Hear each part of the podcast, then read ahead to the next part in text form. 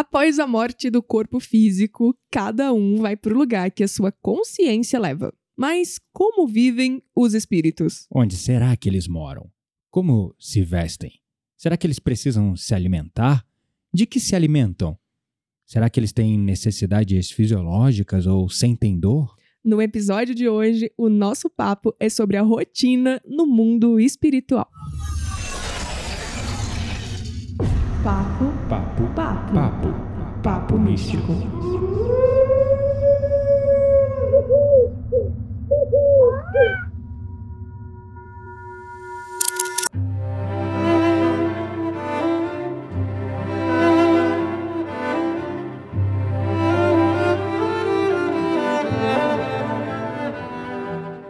Na semana passada nós fizemos uma viagem muito longa de carro e, como de costume, nós passamos essas horas a escutar vários audiolivros que a gente ama, né? Sim, Que super. nos ajudam a evoluir espiritualmente. A gente fica com aquela. Ah, sei lá, eu me sinto em casa. Também, em não casa. vejo nem a hora passar. Também. é. E como a viagem era bem longa, né? Era 16 horas na ida, depois 16 para voltar. Então vocês podem imaginar que deu para escutar bastante coisa.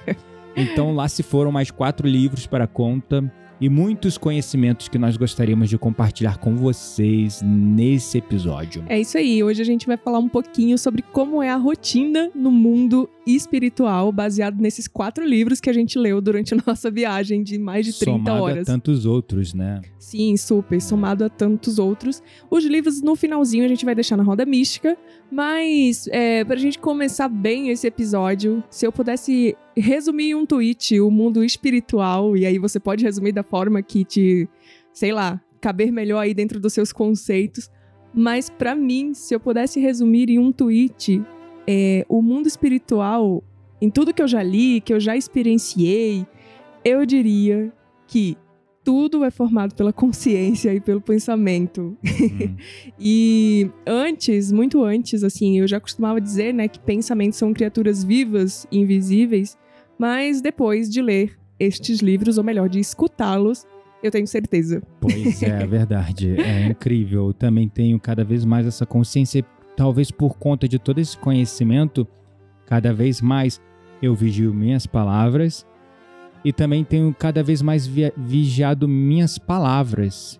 Suas Meus- palavras ou seus pensamentos? Meus pensamentos, desculpa, eu troquei. Eu vigio muito meus pensamentos e, consequentemente, eu tenho vigiado também minhas palavras. Uhum. Algumas coisas até têm me incomodado que eu faço corriqueiramente, normal, como qualquer pessoa, é xingar. Ah, sim. Eu tô começando a me sentir desconfortável xingando por Eu evito conta dos conhecimentos que eu venho obtendo cada vez mais profundos sobre o mundo espiritual, porque pensamentos dão vida às coisas. Uhum.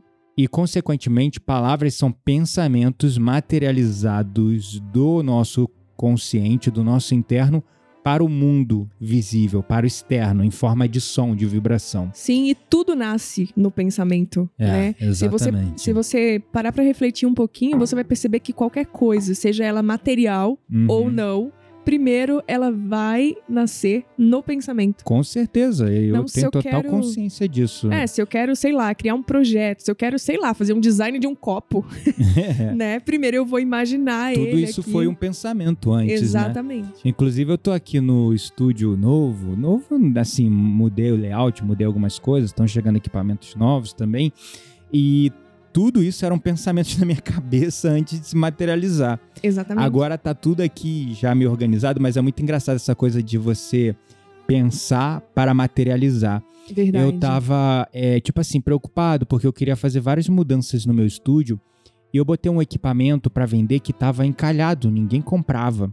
Eu até entendo, né? Início de ano, é IPVA, é conta de casa, IPTU, Escola, escola Nossa, das gente, crianças, sei lá. Tô deprimida, vamos É. parar de falar das coisas da matéria. Isso que a gente não tem criança. Mas é, o equipamento tava paradão. E aí eu fiquei ali, tipo, ai, queria tanto vender para fazer as mudanças e não sei o que, e nada do equipamento vender. Foi só eu começar a mentalizar isso e já começar a desenhar o projeto na minha cabeça. Aí fui, pensei assim, bom, eu não tenho dinheiro para pagar tudo que eu quero, mas eu tenho um dinheiro aqui que dá para pagar o projeto da mesa com o carpinteiro. Marceneiro ou carpinteiro? Eu troco essas palavras, desculpem. e é que ele é marceneiro também, ele, ele também trabalha com marcenaria. serralharia, com ferro Uhum. e tal. Então eu não sei o nome. Aí eu, tipo, fiquei com isso na cabeça e tal. Eu contratei o serviço dele, que não era algo muito caro, dava pra pagar com o meu dinheiro normal, sem a venda do equipamento. E aí, beleza, ele começou a montar, não sei o quê. E ontem ele terminou de montar e aí o equipamento vendeu. Eu falei, caramba, graças a Deus. Tudo que eu tava aqui meio, é, digamos, infeliz no meu estúdio com equipamento e tal, eu vou conseguir trocar e organizar. Então, assim, é pensamento, porque eu fiquei pensando na minha cabeça, eu fiquei até meio psicótico, acho que a palavra é essa, porque quando eu boto uma ideia na minha cabeça, eu fico, tipo, eu olho o Mercado Livre, eu fico vendo tutorial na internet, eu fico ali namorando, eu coloco coisa no carrinho do Mercado Livre, eu tiro, coloco outra, eu faço isso, faço aquilo, e aí eu desenho no papel, eu fico mentalizando, então até a coisa, tipo assim, a minha mente, ela é muito forte, muito decidida quando ela quer algo.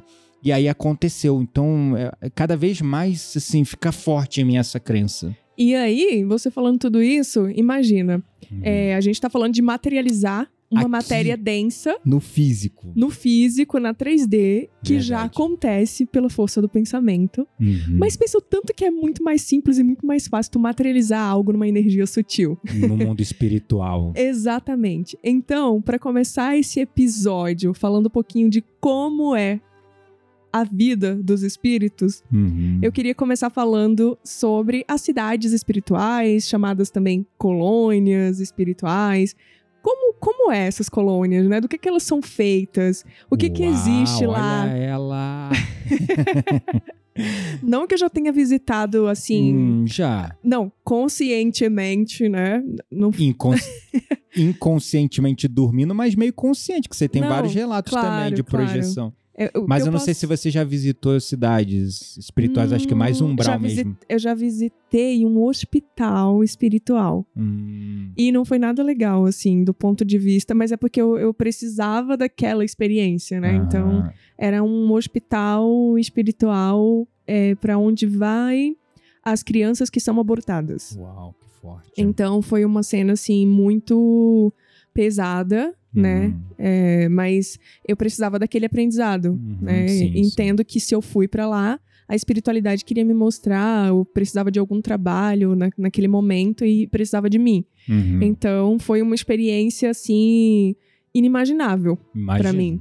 Imagino que tenha sido inimaginável. Mas falando um pouquinho sobre as colônias espirituais e como é a casa dos espíritos, né? A gente tem várias referências, principalmente na literatura espírita kardecista, né? Sim. Que são as mais validadas, digamos assim.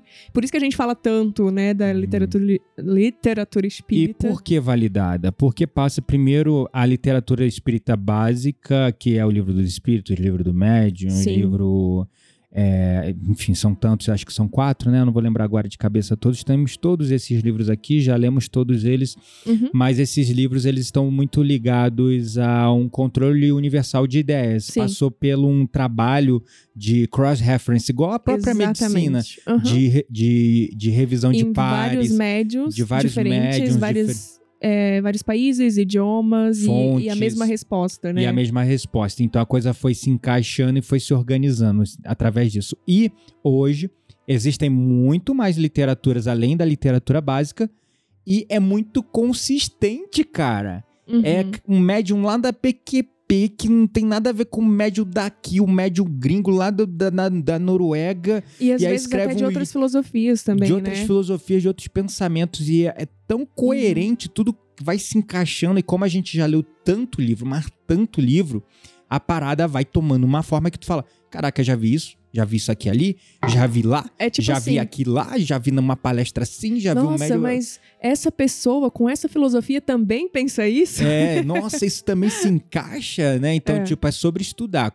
É, vai ter, no começo, eu confesso, uma das primeiras coisas que eu tive que quebrar, quebrar foi a crença da reencarnação. Uhum. Foi lá no começo, tô falando 10 anos atrás. Depois, outras crenças foram se quebrando no caminho. Mas a coisa foi se encaixando porque primeiro você tem que se permitir expandir a consciência Claro. e mesmo no lugar desconfortável, sair do desconhecido para o conhecido, conhecer aquilo que está desconhecido para você. Aí, depois você filtra com o seu coração aquilo que faz sentido para você, tu guarda, aquilo que não você sumariamente descarta. várias coisas que eu li no passado, que eu descartei sumariamente, depois, com outras leituras mais na frente, a Você ficha caiu. sentido. Pum, eureka, caraca, agora fez sentido. Aí eu resgato aquele conhecimento e ele entra dentro da minha cosmovisão. Uhum. E esse trabalho desse podcast que a gente vai gravar é um trabalho justamente sobre isso. Ele cruza informações de várias fontes e, gente, esse podcast é o que eu poderia dizer é de uma utilidade pública. Então compartilhe ele com outras pessoas para que elas possam conhecer também esse tema. É isso aí. Mas então, do que que as cidades espirituais, colônias espirituais, do que que elas são feitas, né? Como que elas Como é que o funcionam? mundo espiritual, o mundo invisível funciona? É, exatamente. E de onde que a gente está trazendo essa informação também? Isso. Primeiro, das nossas experiências pessoais, como médios de desdobramento, Uhum. né? É, e segundo, por toda a literatura que a gente acabou de falar, como o Livro dos Espíritos, Espíritos. Minha dicção tá maravilhosa hoje. É, O livro dos prática, médios. quase uma, um mês sem soltar episódio. Exatamente. o livro dos médios, o céu e o inferno, a Gênese, Violetas na Janela, Uhum. Vivendo no Mundo dos Espíritos. Todos esses livros Uhum. É, trazem conhecimentos nosso lar também. Nosso lar. É, Tem trazem muitos livros do André Luiz, muitos. Exatamente. Os livros do, do André Luiz, em especial, eles têm informações bem mais detalhadas a respeito da vida, ali nas três esferas espirituais. O que, que eu quero dizer com as três esferas espirituais? Primeiro, a nossa, né? Que é a Terra, a 3D, Uhum. que tá aí meio, no meio do caminho ali, né? Uhum. Ela é a, a segunda. Uhum.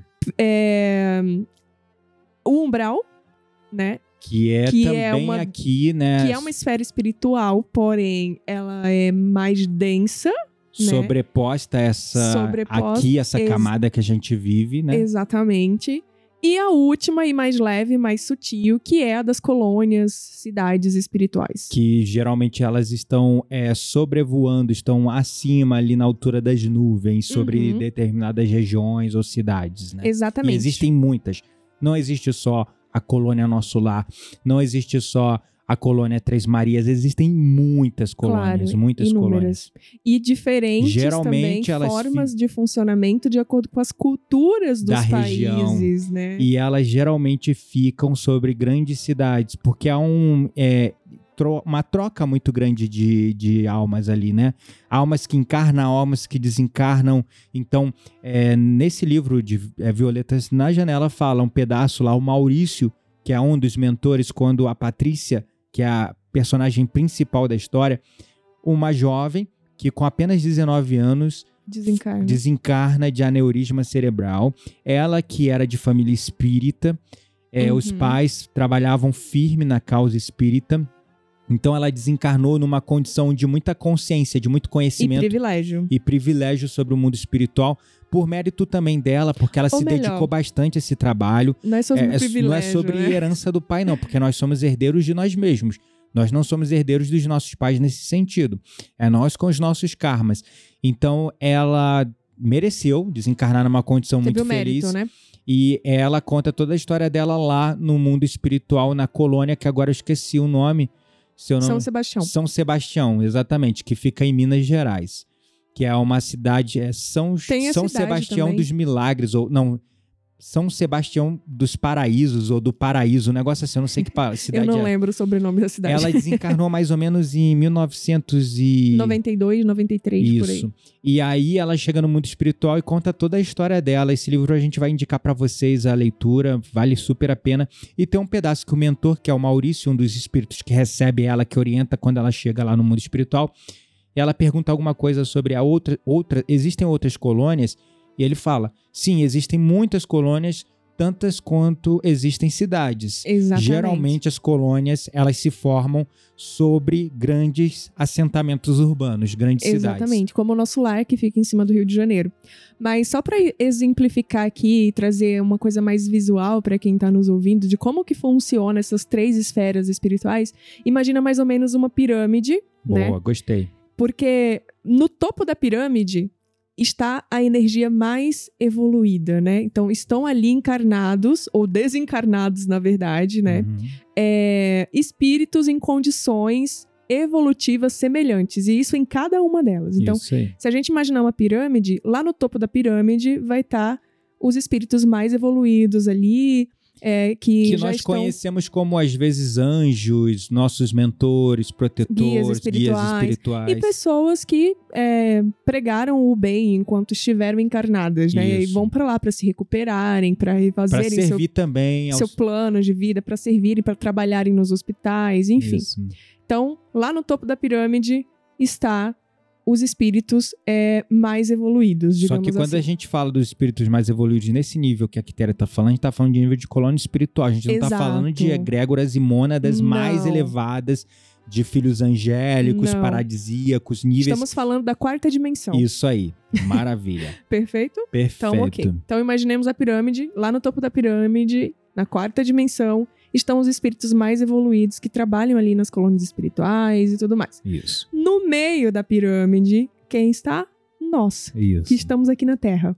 Os Hum, encarnados. Os encarnados, o mundo terreno, físico, material. Exatamente. E lá que embaixo. nós conhecemos como terceira dimensão. Exatamente. E lá embaixo, ou seja, na superfície da pirâmide, está o umbral. Uhum. Que Na base também- da pirâmide. Exato. Uhum. É, que também é uma dimensão espiritual, porém com uma energia muito mais densa, Uhum. né? Isso. Então, em todas essas três esferas se reúnem espíritos em condi- condições evolutivas extremamente semelhantes. Isso. São Então, espíritos afins, no nível Exato. vibracional afim. E para isso também temos as cidades espirituais, assim como temos cidades espirituais aqui na Terra, aliás, assim como temos cidades aqui na Terra, Uhum. temos cidades espirituais no umbral, Também. né, que vai ali é, São cidades grotescas, Exatamente. negativadas, mas são cidades também no umbral. Existem cidades Exatamente. no umbral. e temos as cidades das colônias, né, as cidades espirituais ali da quarta dimensão. Isso aí. Uma, um ponto interessante em cima do que a Quitéria falou, e daí entra a importância da gente estudar sobre tudo. Eu sou um grande estudioso do xamanismo, adoro o tema, principalmente sobre o tema sons, músicas e vibrações. Não sobre nomes e essa coisa da cosmovisão especificamente, mas o que eu amo no xamanismo são a, a musicalidade, a- as músicas, os sons, isso que eu amo. Mas acabo estudando um pouco sobre o xamanismo. E no xamanismo, exatamente essa metáfora que a Quitéria usou, né, das, desses, dessa pirâmide, Uhum. eles chamam de mundo inferior, mundo intermediário e mundo superior. Também pode ser. O mundo inferior é justamente esse mundo, é, digamos, que nós chamamos um mundo abissal ou umbral, um mundo extremamente denso. E quando a gente fala denso em termos de, mais, de energia negativa, Uhum. então muitas tradições consideram umbral como um inferno, Sim. né?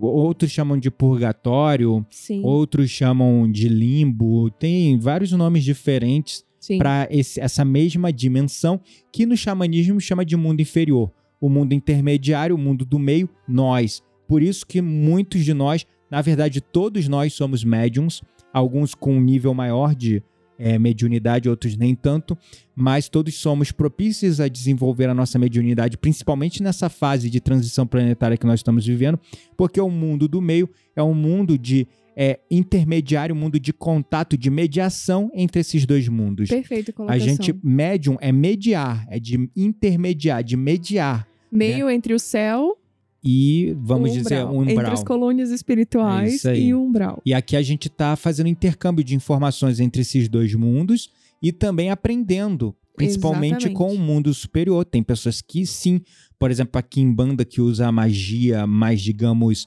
para fins materiais, conecta muito com os espíritos do mundo do umbral, que ainda estão muito apegados à matéria. Uhum. Então estão conectando ali com o mundo inferior. Mas, enfim, então é um mundo muito vasto. É um mundo muito vasto e eu queria é, falar um pouquinho também de Hum. uma curiosidade quando a gente fala de, de cidades espirituais, né? Porque Boa. assim, a vida ali nas regiões mais próximas da crosta terrestre, o que, que eu quero dizer com isso? Hum. É, tanto é, as cidades espirituais nem tanto, mas no umbral ela se desenvolve muito semelhante à nossa aqui na, no meio, né? Na Terra. Uhum. Por quê? Por exemplo, o sol se põe aqui, se põe lá. Meio que lá nem tem sol, mas assim, Verdade. é um, um- como é que posso dizer? É uma penumbra, né? Ah, é. Nos, Então, na, na parte é densa duas do horas, umbral, é mais exatamente. escuro. Sim. Né? Então, se é duas horas aqui, é duas horas lá. Se o sol vai embora aqui, lá fica completamente escuro. Isso. Então, o horário é muito parecido. É exatamente o mesmo. Na verdade, no livro Violetas da na Janela, se eu não me engano, o primeiro ou o segundo, eu não lembro agora. Eu acho que é Vivendo no Mundo dos Espíritos. que é o segundo livro. A sequência do Violetas na Janela fala sobre isso. Exatamente. Então, é, os horários ali e quest- as questões climáticas também são muito parecidas. São próximas. São é. próximas. É um pouco pior lá embaixo do que aqui, mas há uma semelhança, né? É. Então, esse- essa é uma curiosidade que, pra mim, dentro do conteúdo que a gente é, absorveu aí durante a viagem, foi bem interessante. Exato, exato. E aí entra aquilo que eu falei pra vocês. A gente tá falando aqui do nível quarta, terceira dimensão, Uhum. né? Mas é, quando a gente tá falando de quinta dimensão, de seres sublimes, perfeitos, mais Uhum. purificados, mais evoluídos, mais elevados, as condições de sociabilidade dessas esferas ainda é um pouco desconhecida para nós. Sim. Mas quando nós estamos falando da vida nas regiões mais próximas da crosta terrestre, inclui umbral, as colônias, a gente vai trazer esse tema hoje aqui. A gente vai falar desde habitação, de eh, condições sociais, a gente vai falar sobre tudo. Sim, é isso aí. E aí, entrando já justamente na questão da habitação, né? Uhum. É, eu acho que muita gente tem curiosidade para entender como, como é, né? E o que a literatura traz nesse contexto é que realmente é, é muito semelhante ao que existe na Terra, né? Isso. Ou seja, lá no plano extrafísico, nós vamos identificar casas, hospitais, É. escolas, templos, teatros, enfim, é a mesma coisa que tem aqui. Porém, é de uma matéria extremamente sutil, Isso. né? Então é uma energia mais leve, né? Hum. Então essa é a, a diferença, mas é muito parecida, como se fosse uma cópia do que existe aqui, só que melhorada É. e mais tecnológica. É, Exatamente. O Ernesto Bozano, em A Crise da Morte, ele afirma que a paisagem astral ela é composta de duas séries de objetivações do pensamento. E aí entra naquilo que a Quitéria falou da força dos pensamentos. Aham. Se aqui a gente já tem um certo poder de influência na matéria com os nossos pensamentos, Densa, né? que é uma matéria mais densa, a gente tem influência, mas ela essa influência ela é antes regida por várias outras condições, como por exemplo a lei do tempo, Claro. é, a lei do magnetismo e várias outras leis que a gente está aqui num plano mais densificado, as leis são muito pesadas. Uhum. No nível mais sutil, essas leis elas já não existem tanto. Sim. Então você consegue materializar as coisas muito mais rápido, Sim. instantaneamente, Claro, porque não imediatamente. tem, não tem que concretizar o físico, né? Exatamente. Então, enfim. Então, quando a gente está falando, né, é, dar existência material ao pensamento, nós temos ali a paisagem astral permanente e mutável, por ser objetivação do pensamento e da vontade de entidades espirituais mais elevadas. Que consegue manter esse pensamento Isso. também, né? Conseguem, eles têm mais equilíbrio é, emocional, mental, né? Uhum. muito maior que o nosso. Então eles conseguem manter a matéria de maneira, é, eles conseguem plasmar, né, Uhum, é dentro termo. do nível espiritual objetos de maneira permanente e imutável. Já a outra é ao contrário, é transitória e muito mutável. E seria a objetivação do pensamento de cada entidade desencarnada, criadora do seu próprio meio imediato. Então, examinando o pensamento desse autor, nós podemos aceitar que as construções das colônias espirituais se enquadram na primeira série, Claro, permanente e imutável. Uhum. enquanto a paisagem das regiões umbralinas pertence à segunda, que é transitória e muito mutável, que ela é colapsada ali no umbral, aquele, aquelas é, o clima, o clima é extremamente instável no umbral, É criado As- pelas consciências, né? muito limitadas que estão ali é, em sofrimento ainda e consequentemente eles criam é, de um lugar de desequilíbrio. Aham. E se é de desequilíbrio, é transitória e mu tá mudando o tempo todo. As paisagens mudam o tempo todo. Uhum. É muito caótico. E pra quem tiver curiosidade sobre como funciona o umbral, a gente tem um episódio gravado aqui, é o episódio número 22, se chama Umbral, descrito por Raul Seixas. Foi justamente baseado num livro que a gente também leu, chamado O Roqueiro do Além, e foi canalizado pelo médium Nelson de Moraes. E ele foi ditado pelo espírito, espírito Zílio, que é o nome do espírito Raul Seixas em outra encarnação. Exato. Numa encarnação onde ele foi um ser de muito mais consciência. Porque nós, em encarnações e mais encarnações, nós nos mantemos os mesmos, vamos evoluindo. Mas mudamos de nome, mudamos de aparência, mudamos de sexo. Mas é, o espírito Zílio foi o nome que o depois de desencarnado, Raul Seixas decidiu ser chamado. E ele dita esse livro, então fica a dica. O episódio 22 entra mais a fundo na experiência caótica, negativada, densa, com cenas dantescas que a Quitéria deu conta de narrar com detalhes ali sórdidos. é o episódio número 22 para vocês. É isso aí. E aí vamos entrar um pouquinho em outra curiosidade que é as roupas, né? Será que eles ficam pelados ou eles usam roupa? Por que eles usam tanta roupa branca? Nem todos usam roupas, é, roupas brancas. Né? Exato. Né? Será que todos usam roupa branca? E aí é uma questão interessante, né? Porque, na verdade, a forma que o espírito se apresenta depende muito da força mental e do seu desejo. Uhum. Então, assim, os espíritos mais evoluídos, eles são capazes ali de modificar sua aparência através de um processo que a literatura chama de ideoplastia. Uau, que Então, é. Só que o que, que acontece? A gente tem uma diferença aí, porque os espíritos que não detêm desse conhecimento, eles não conseguem é, ali, como é que eu posso Transmutar dizer? a aparência, Transmutar sua aparência, se limpar, né? É, então, é, a é gente porque vê nem muito... todos têm uma condição evolutiva suficiente para poder plasmar essas suas vestes perispirituais.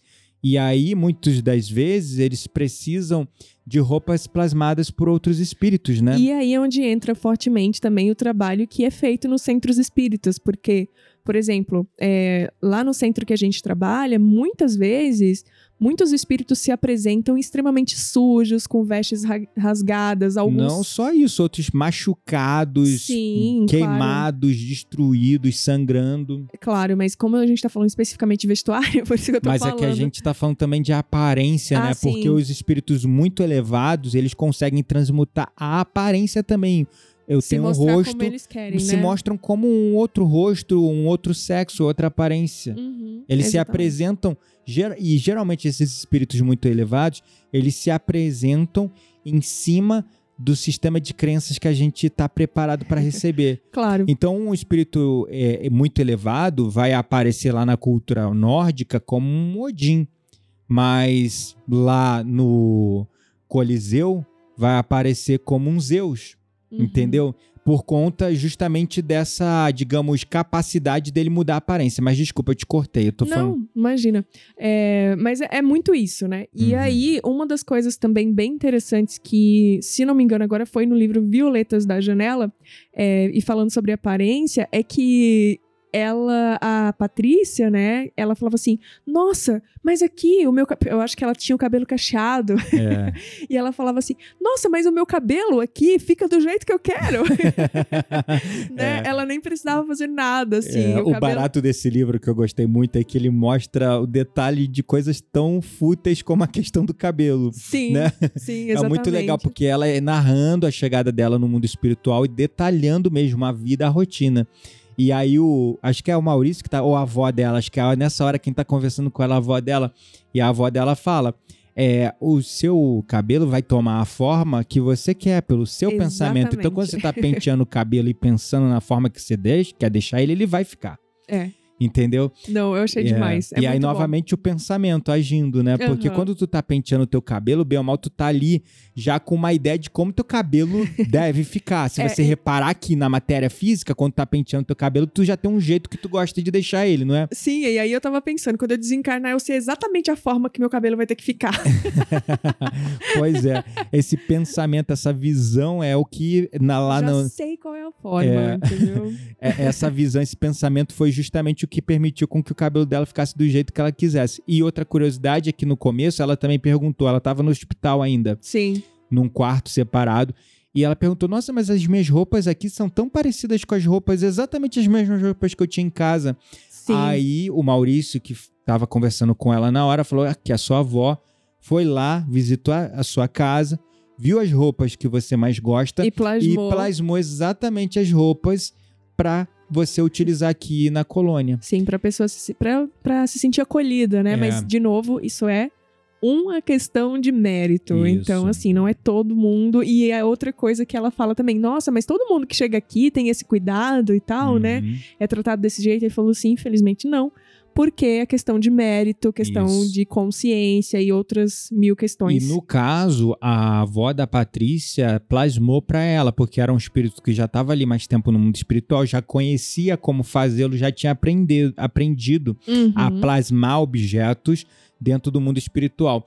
O André Luiz, no nosso lar, ele inclusive mostra departamentos reservados a tarefas de é, Produzir as roupas. não só produzir roupas, não é de plasmar As objetos. Uhum. pertences e coisas que as pessoas precisam, que quando chegam lá no mundo espiritual ainda precisa de uma roupa, de uma coisa, porque não Sim, sabe sim. como fazer sozinho. Com certeza.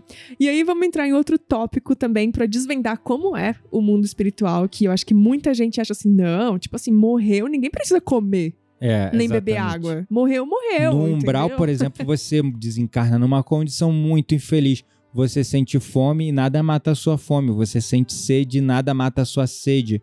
Se você morre numa condição de vício, você sente o vício, Continua a vontade a falta da falta coisas, daquela substância, do cigarro, do álcool, da das droga. drogas, E você plasma de outras pessoas, mas nada te satisfaz. É, porém, os espíritos mais evoluídos, aí vamos fazer de novo, vamos pensar na pirâmide de novo e vamos pensar ali no umbral, aqui na Terra, que é o meio, e nas Uhum. colônias espirituais e, e espíritos que já estão muito mais é, avançados espiritualmente, né? Uhum.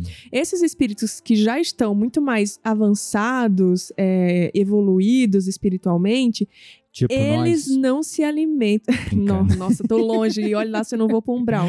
Mas É. enfim, é, todos esses espíritos eles já são capazes de tirar o fluido cósmico universal, É. ou seja, a energia universal é uma energia reparadora Uhum. para as células daquele espírito, né?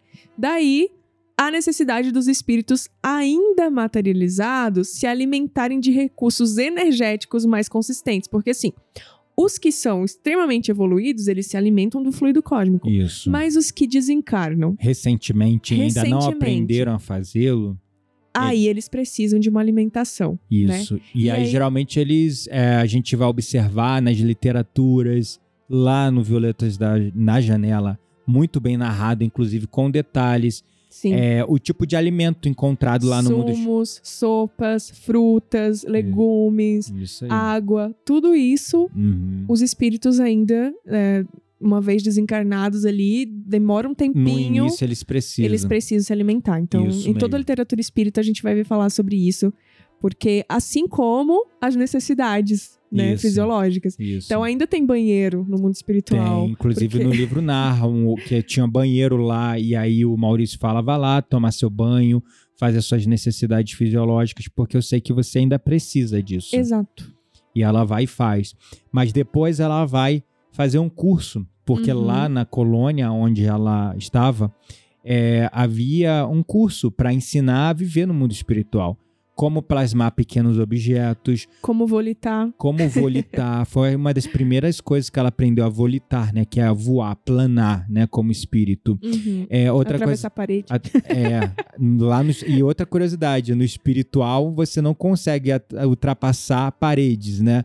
Porque no, é engraçado na uma cena, colônia. é uma cena a avó dela ensinando ela a volitar e aí ela consegue, ela fica toda empolgada e ela vai tipo volitando Direto na parede. e ela vai volitando dire- em direção à parede. Isso a gente tá falando lá na colônia espiritual, no mundo espiritual. Ela vai volitando em direção à parede. A avó dela grita: Patrícia, não faz isso. Ela vai, bate com a cabeça e cai no chão. e aí é, ela sente até uma dor que ela fala assim, mas nada absurdo. E ela ri, né? Porque, tipo assim, ela, "Ué, por que eu não atravessei a parede? Aí a avó explica. Porque você está no mesmo nível vibracional dos objetos, construções e matérias plasmadas aqui. Exato. Você consegue atravessar paredes lá Na Terra. na Terra. Aqui na colônia, não. Uhum. Então, esse é um outro ponto bem interessante. Ela depois aprende também a como é, absorver é, o alimento do fluido cósmico universal. Uma das primeiras aulas que ela tem é aula de respiração. É, Porque dentro do que ela estava aprendendo, a respiração é a forma de você sorver esse fluido energético no começo até ficar muito automático para o próprio espírito. sim. Então é muito curioso porque aqui na Terra eu trabalho muito com a respiração. E aí né? ele ficou assim, nossa, mas até no mundo espiritual tem que meditar? É, Óbvio. e ela exatamente a aula ela falando, né? Nós fomos fazer uma aula como uma aula de yoga, onde a gente meditava e fazia exercícios de respiração muito parecidos com yoga. Eu achei muito curioso isso, ela narrando assim do jeito dela e tal. É, e uma curiosidade também que eu achei bem interessante nesse livro é que quando, já no segundo livro, que é Vivendo no Mundo dos Espíritos, quando ela. Porque assim, como a gente falou no início, tem hospitais, escolas, universidades, cursos. É, você vai pra lá e para você fazer certos trabalhos, você tem que fazer os cursos, né? Uhum. Deter do conhecimento.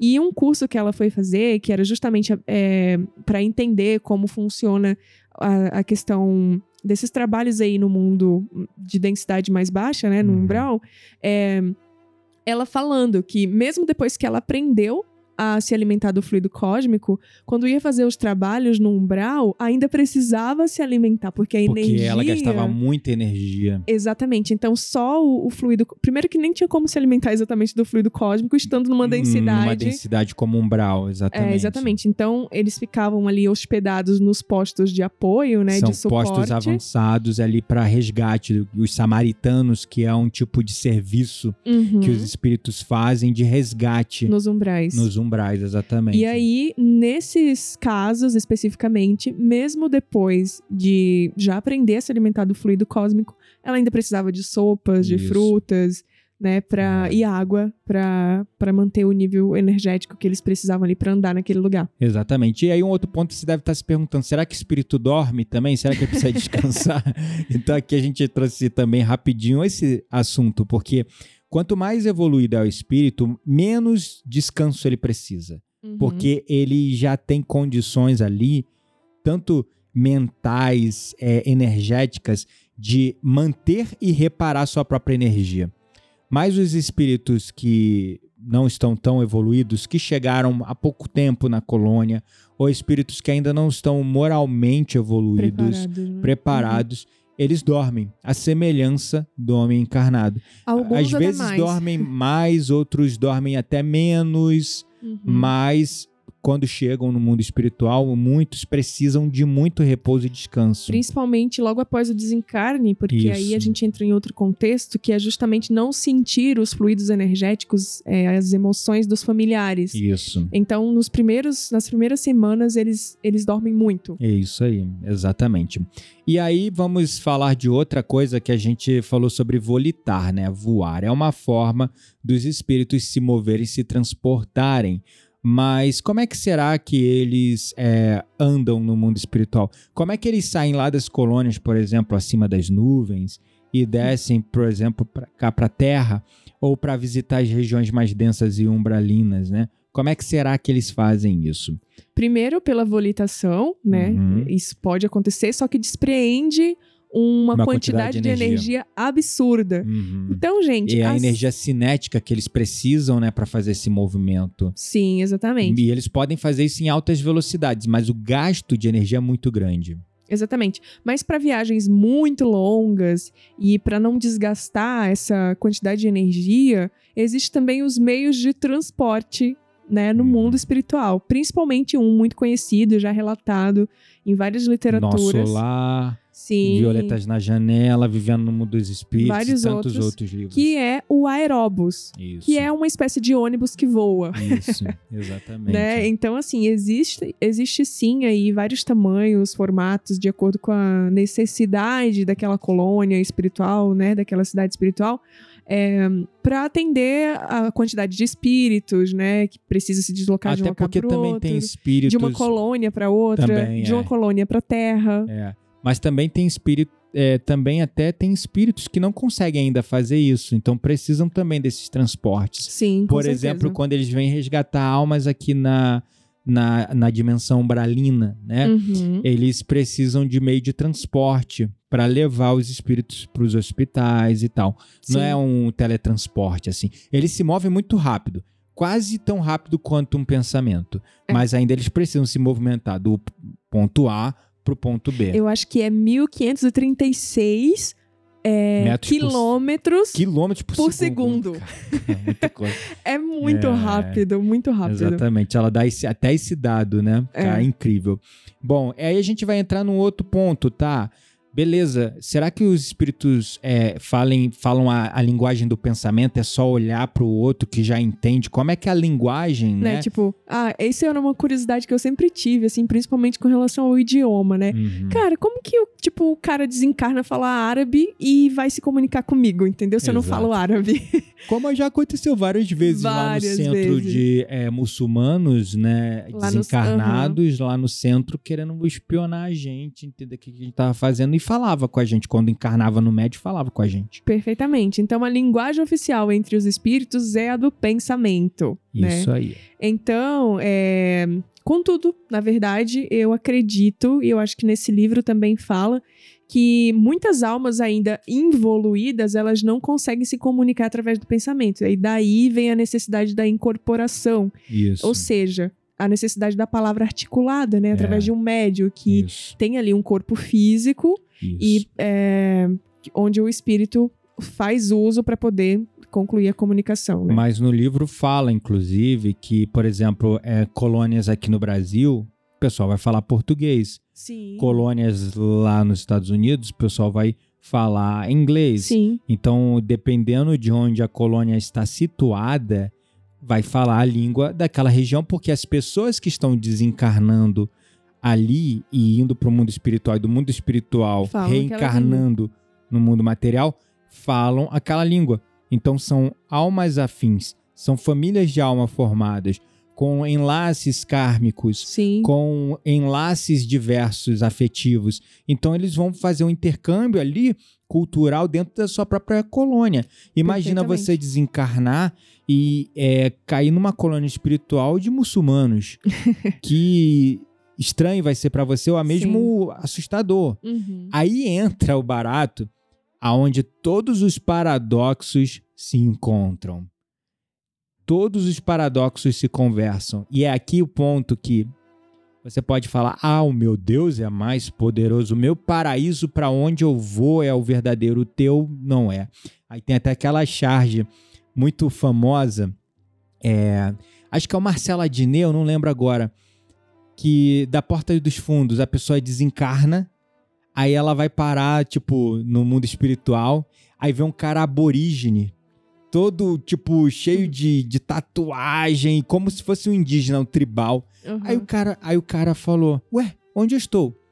Aí o cara, o, esse cara aborígene fala: Eu sou Deus. Você, Deus? Como assim? Aí ele: É, eu sou Deus. Aí ele fala: Não, tem alguma coisa errada? Deus não é assim, não. Você errou, meu filho. Você nasceu no lugar errado. Eu sou Deus. E você vai pro inferno. Como assim? Não sei o quê. Mas e Madre Teresa? Foi pro inferno. Nossa, Mas e horror. o Papa João Paulo? Foi pro inferno. Mas como assim eles são tão.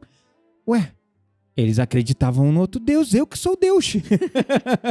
então, essa charge ela é perfeita porque ela é uma, uma ironia para essa crença limitada, né? Uhum. Onde a minha verdade vale mais do que a outra. Porque dentro dessa lógica, dentro desse pensamento, você vai desencarnar, vai reencarnar num lugar com melhores condições, um lugar mais feliz, um lugar realmente de almas afins conectadas ali, que para tu vai mesmo parecer um paraíso.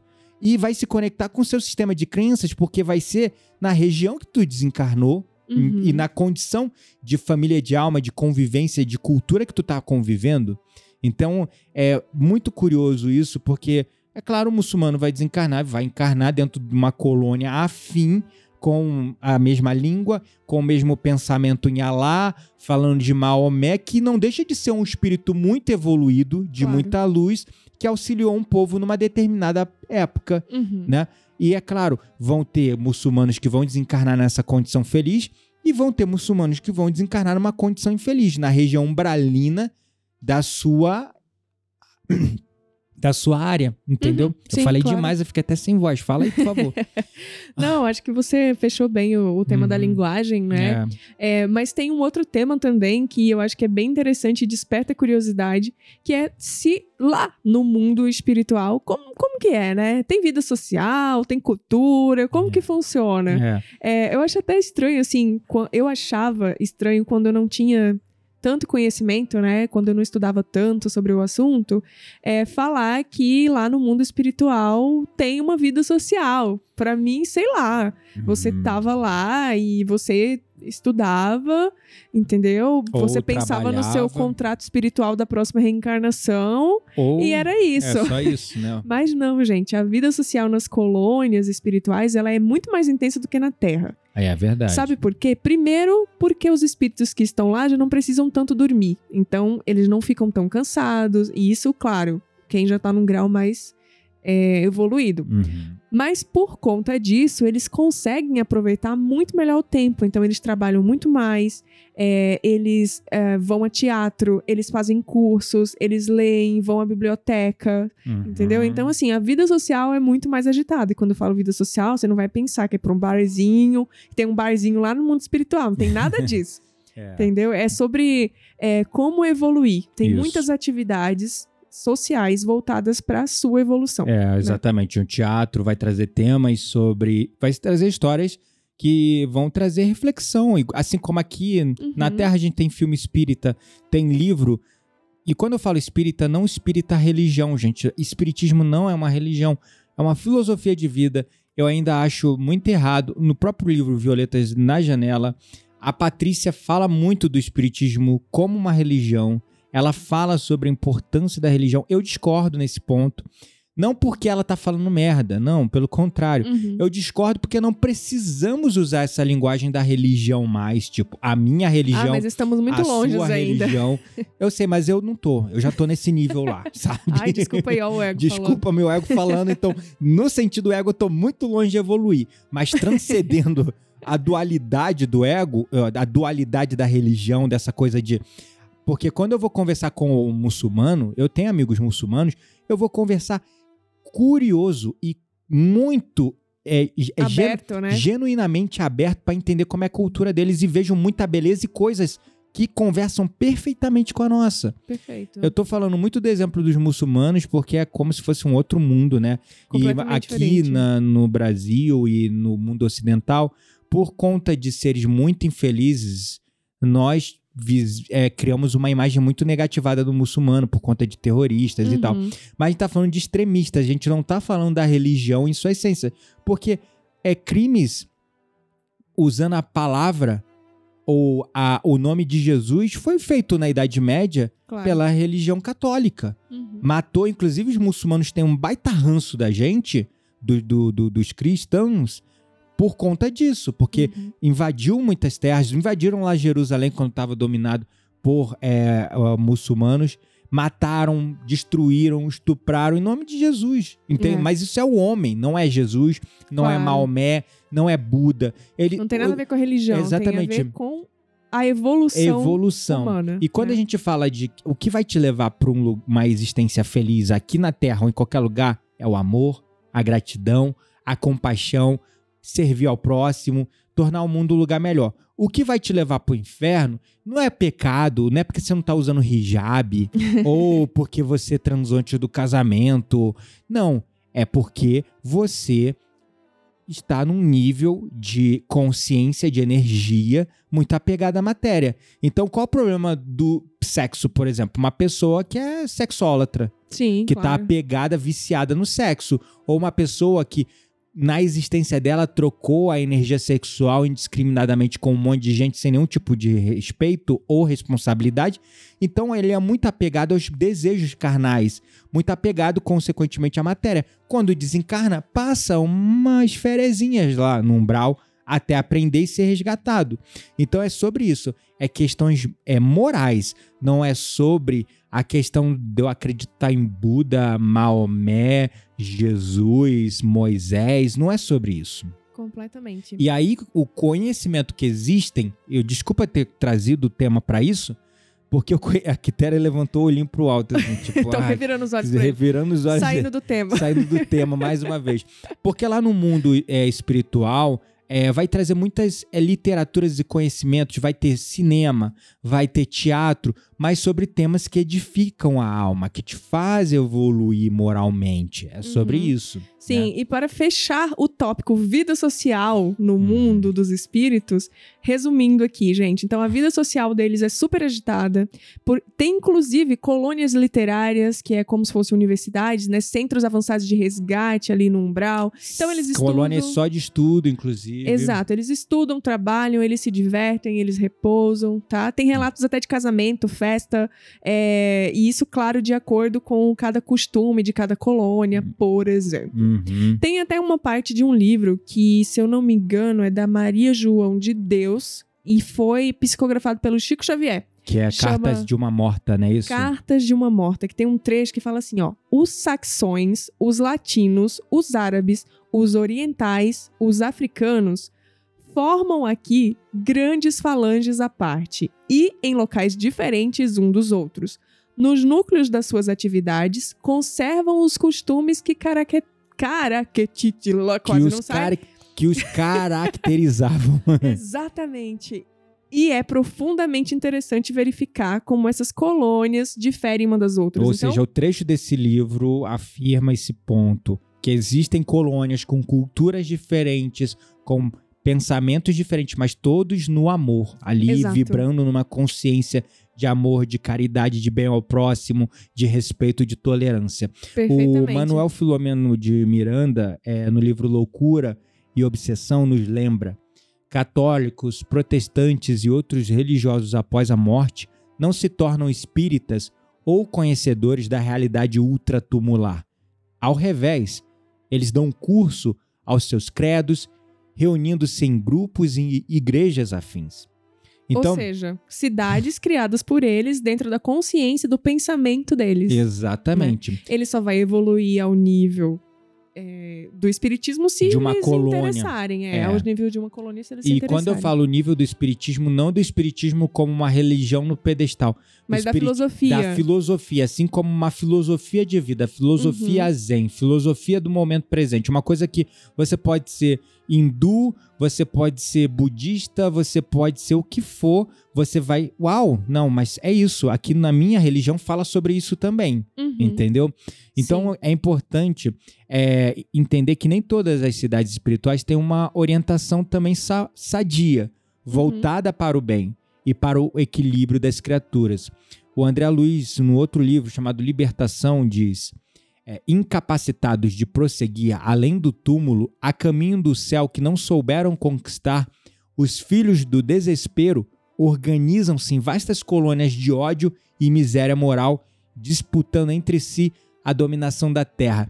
Então, essas cidades infelizes, cidades de seres que desencarnaram numa condição muito apegada à matéria, muito egoísta ou muito egotística, eles vão ter também assentamentos e eles vão se reunir em grupos afins. Uhum. Existem cidades de ladrões, existem cidades de sequestradores, existem cidades de drogados e Sim. eles se reúnem. Existem cidades de escravagistas. No umbral. É, no umbral, exatamente. São cidades, são colônias negativadas no nível aqui mais denso no umbral, tá?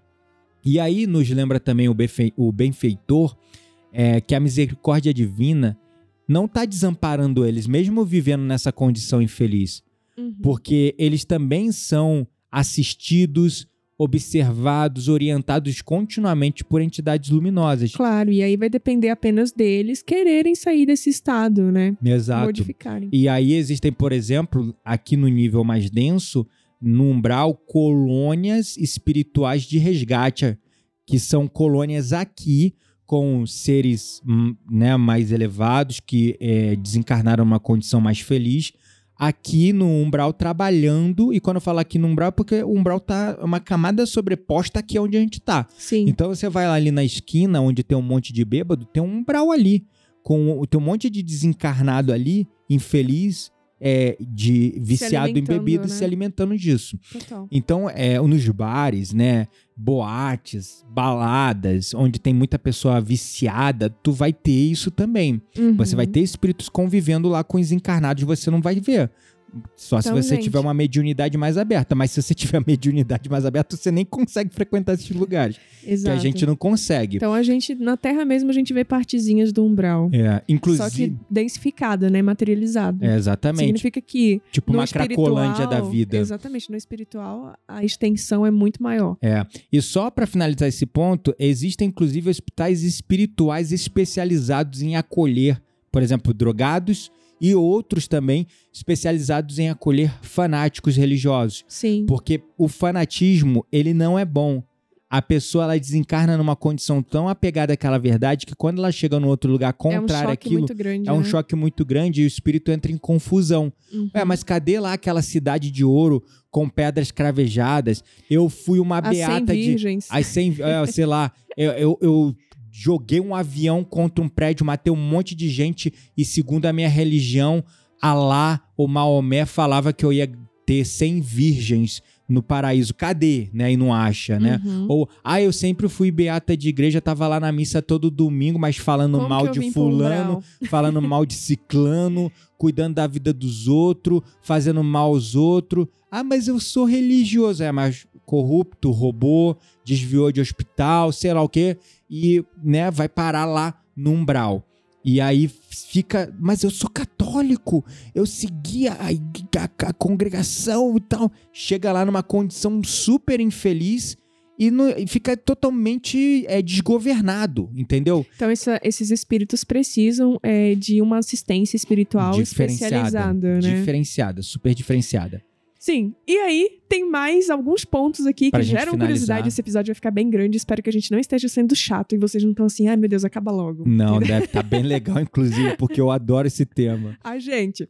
Mas bora lá. E os animais e as plantas? Como, Será como que funciona isso, É. né? Sim, gente. O mundo espiritual é semelhante ao o solo do mundo espiritual e das colônias espirituais e também do umbral é semelhante ao solo que nós temos aqui na matéria, Uhum. tá? Então é coberto ali por uma infinidade de plantas, de flores, de hortaliças que são cultivadas com muito esmero ali pelas mãos bondosas dos benfeitores espiri- espirituais. Uhum. Então, como a gente já falou no iniciozinho, assim como as colônias eh, são plasmadas, as flores, as hortaliças, tudo isso também é plasmado Uhum. através eh, das mãos desses espíritos, né? Das Isso. consciências elevadas desses espíritos.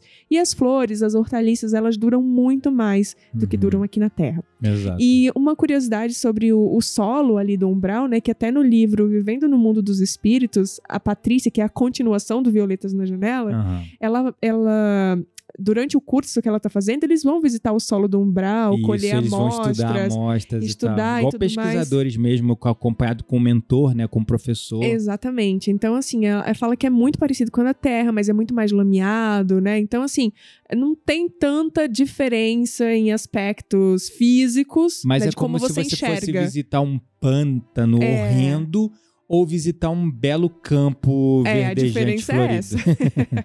e aí, outra curiosidade é sobre os animais, né? Que É. assim, os animais são almas ainda muito inocentes, muito Verdade. puras. Então tipo elas. Candy. Ai, meu Deus. Ai.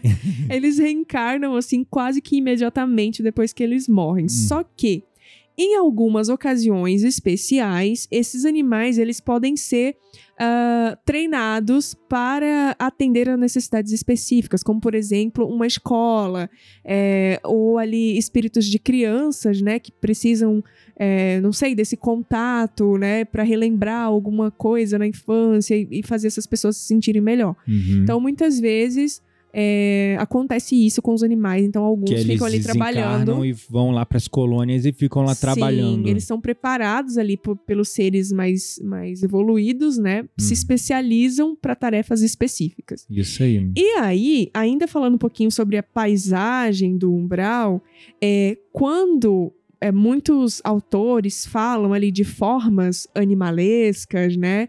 É, que enfim, são relatadas aí por muitos autores. No próprio livro lá do Raul Seixas, né? Tem uns Sim. relatos assim também. A- Aí eu acho que é no segundo livro do Raul Seixas, que é Há 10 mil anos. Uhum. Ele fala muito sobre isso. Mas, na verdade, está se referindo a espíritos humanos em processos de deteriorização. de Quase não sai. Tá Minha dicção hoje. hoje. Deterioração. Aham. Quase não sai, meu Deus. Socorro. É, mas vocês entenderam, né? É falta de prática, mãe, tem que voltar. Duas semanas É. sem gravar episódio e dá nisso. Então, na verdade, existe aí um processo chamado é, licantropia e também é conhecido como zo zoantropia. zoantropia, né? Que são é, formas humanas que se deterioram Uhum. porque suas consciências estão tão carregadas ali, né? Já tem uma. As suas consciências já têm aquela forma ideoplástica. Uhum. Então, isso nada mais é, né, essa descrição que aparece aí de formas animalescas no umbral, do que fruto do próprio pensamento e da vontade dessas mentes que se materializa no astral inferior. Exatamente. Se eu não me engano, no livro dos Espíritas até é, Fala sobre isso, fala né? um pedaço sobre algumas formas muito comuns nas quais os espíritos se manifestam. Espíritos corrompidos, espíritos que fizeram algum mal quando encarnados, as formas mais comuns com as quais eles aparecem deteriorida- deteriorados. Deteriora- deteriorados, né? Então, o que que acontece? Por exemplo, é, ele, ele citou alguns exemplos de corruptos, né? Uhum, Políticos corruptos. sim. Com frequência, né? Porque a corrupção, gente, mata. Por exemplo, um cara que ele é, rouba do, da segurança pública, da saúde pública, mata, entendeu? Uhum. Ele tá matando indiretamente. Tem pessoas morrendo porque não tem atendimento no hospital.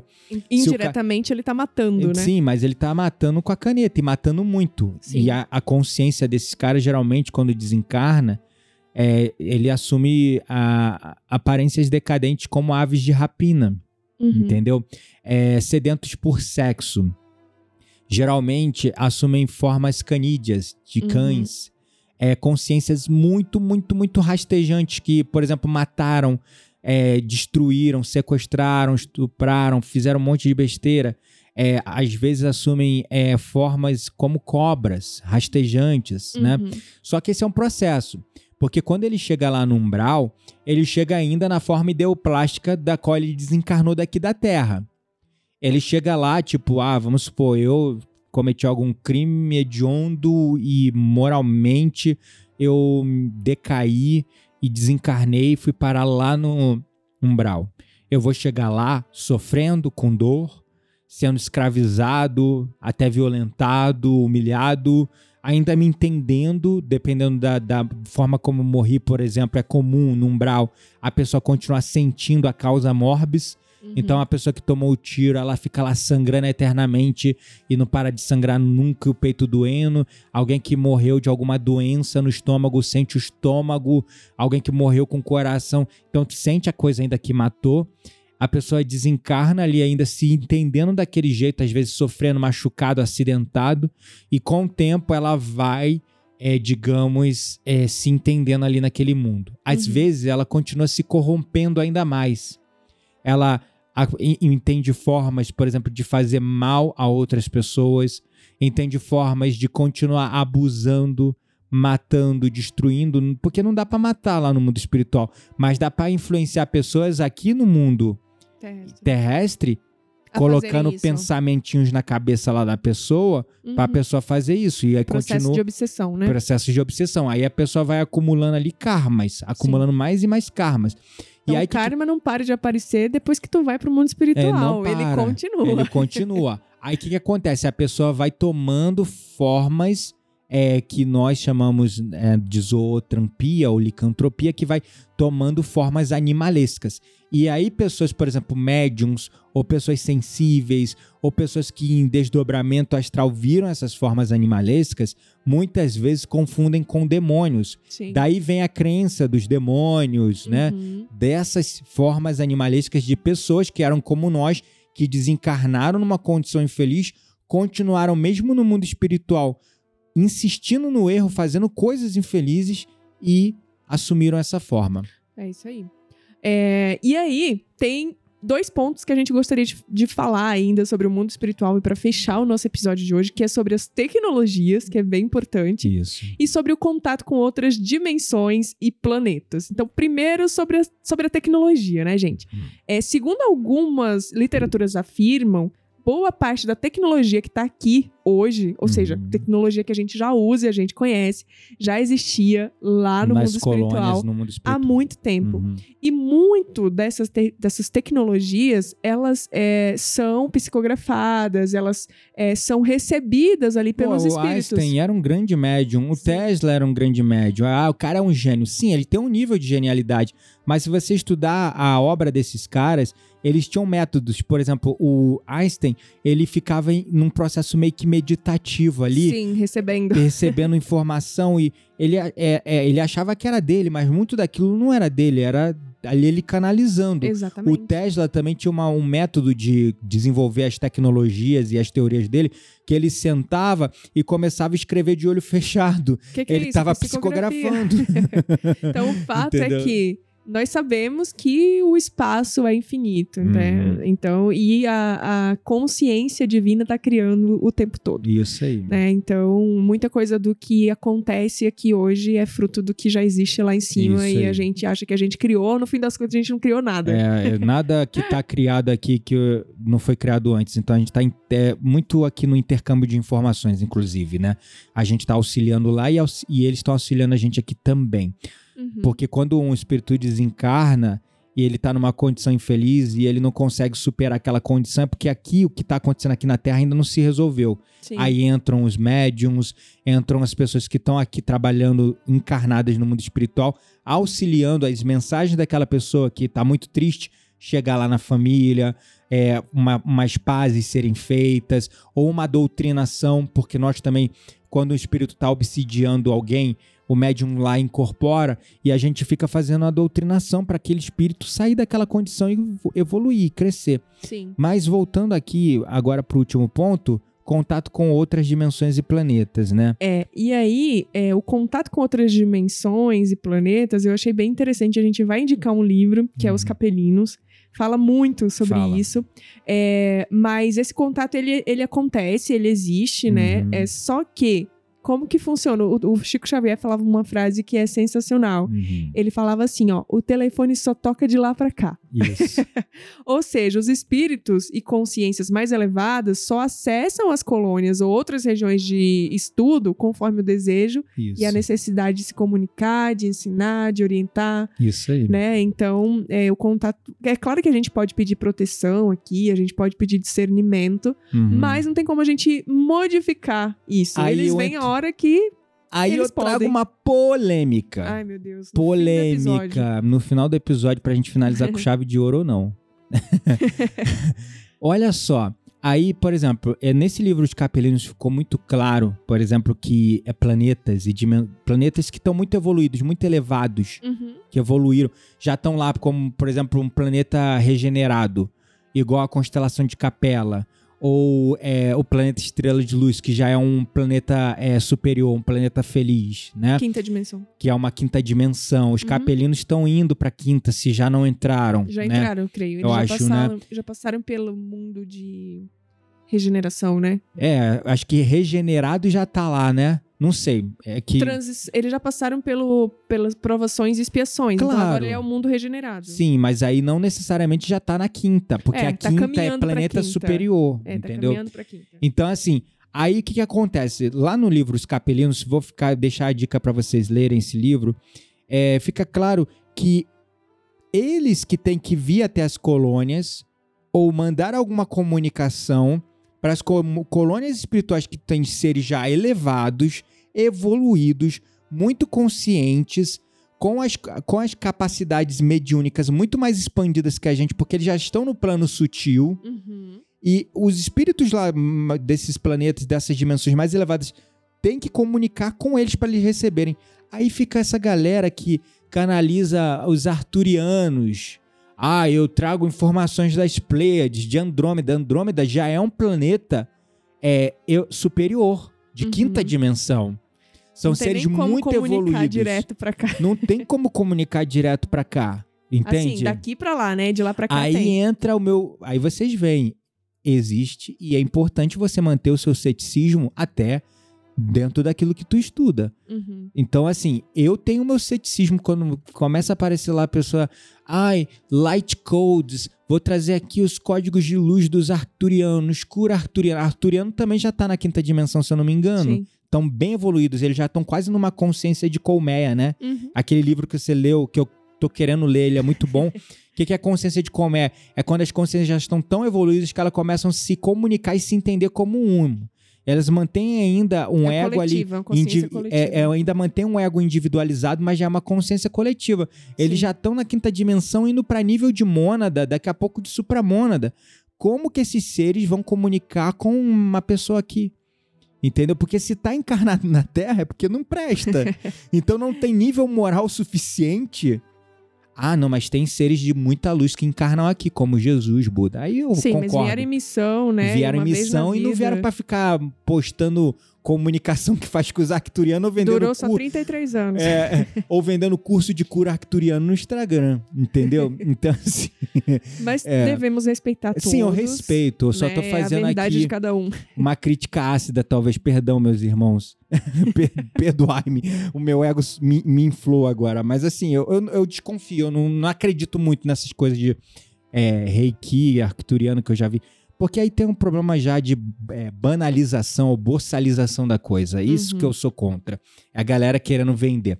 Bom, e aí o livro Capelino, a gente vê né, os habitantes da constelação de Capela vindo em missão de orientação visitar uma plataforma de comunicação Na das quarta colônias. dimensão. Na quarta dimensão das colônias espirituais. Eles vieram de lá pra cá. A gente não.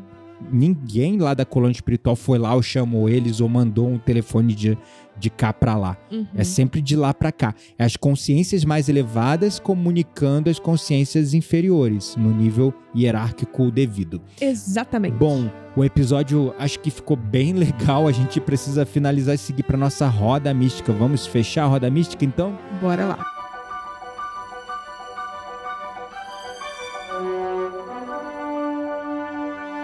Chegou a hora da nossa roda mística. Segura a brisa, queremos indicar livros, sites, perfis, séries, filmes. Tudo isso para alimentar as suas conversas mais profundas com aquelas pessoas que realmente valem a pena. E aí, o que, que a gente vai indicar aqui dos livros que a gente leu rapidinho, fechar para a galera já buscar as informações? Eu acho que esses quatro livros dão mais de 15 horas de, de, Hum, de é, mas não, dá mais, dá umas É. quase 30. É, exatamente. Porque a gente gastou nas 30 horas de viagem. É verdade. Então, foram quatro livros que nós escutamos. É, primeira dica é o canal Mensagem de Luz no YouTube, gente.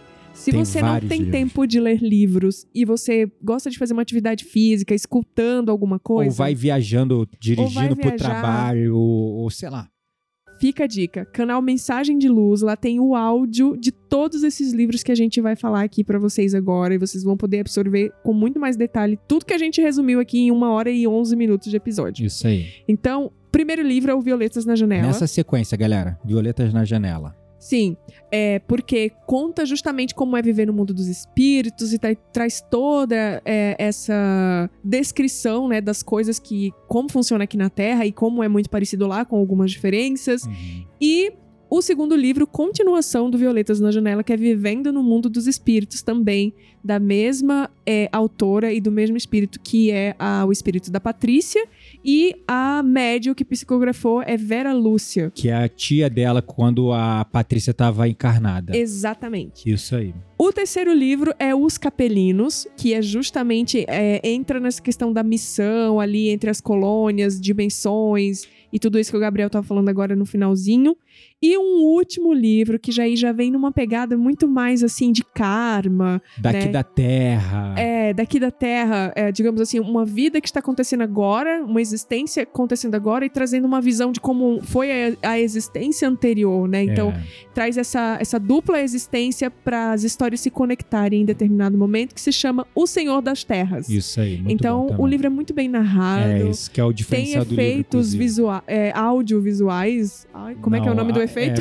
é, efeitos audi- auditivos, sei lá. É, visuais não, porque é só um livro, é um audiobook. Mas você, o visual fica na sua mente, É. porque é tão bom o negócio bom, que é. você imagina cenas, Sim, né? é verdade, muito bom. É, então, é isso. Violetas na Janela, Os Capelinos, Senhor das Terras e Vivendo no Mundo dos Espíritos, todos eles no canal É. Mensagens de Luz. Só que segue nessa é, ordem que a, a Quitéria Que eu falei indicou. primeiro. Principalmente se você for completamente iniciante. Por exemplo, a Quitéria nunca tinha lido o Livro dos Espíritos, nem nada antes. Foi talvez um dos primeiros livros O que ela leu espírita, espírita. que eu li foi, foi Violetas, na, Janela. Então você não precisa ter outras leituras, como, sei lá, Livro dos Espíritos, Livro dos Médios ou tantos Ele é outros bem livros. básico. Ele é bem assim, beabal, basicão. Então vale É. a pena. Começa pelo Violetas na Janela, aí segue na sequência Vivendo no Mundo dos Espíritos, depois vai pros Capelinos, porque já fala dessa interação Eu iria de planeta. por, por último, nos Capelinos, É. que pra mim é a leitura mais difícil e complexa e cheia de conhecimentos científicos, apesar de ser muito bom. Mas que a gente já obtém todo esse conhecimento no Violetas na Janela e Vivendo no Mundo dos Espíritos. Sim, é, enfim. Ah, o- o- os Capelinos e o Senhor das Terras, você pode ler na leitura que mais te chama, na ordem que mais te chama atenção. Sim. Mas vale a pena, fica essa super dica pra vocês. A gente agradece aqui, estamos de volta, não vamos mais falhar com vocês. A gente tava viajando muito, então peço desculpas. Episódio toda segunda-feira. Avisa a galera toda que tava ouvindo, que parou de ouvir, que a gente voltou pra ficar. Voltamos. Um beijo no coração e até o próximo episódio. Tchau, tchau.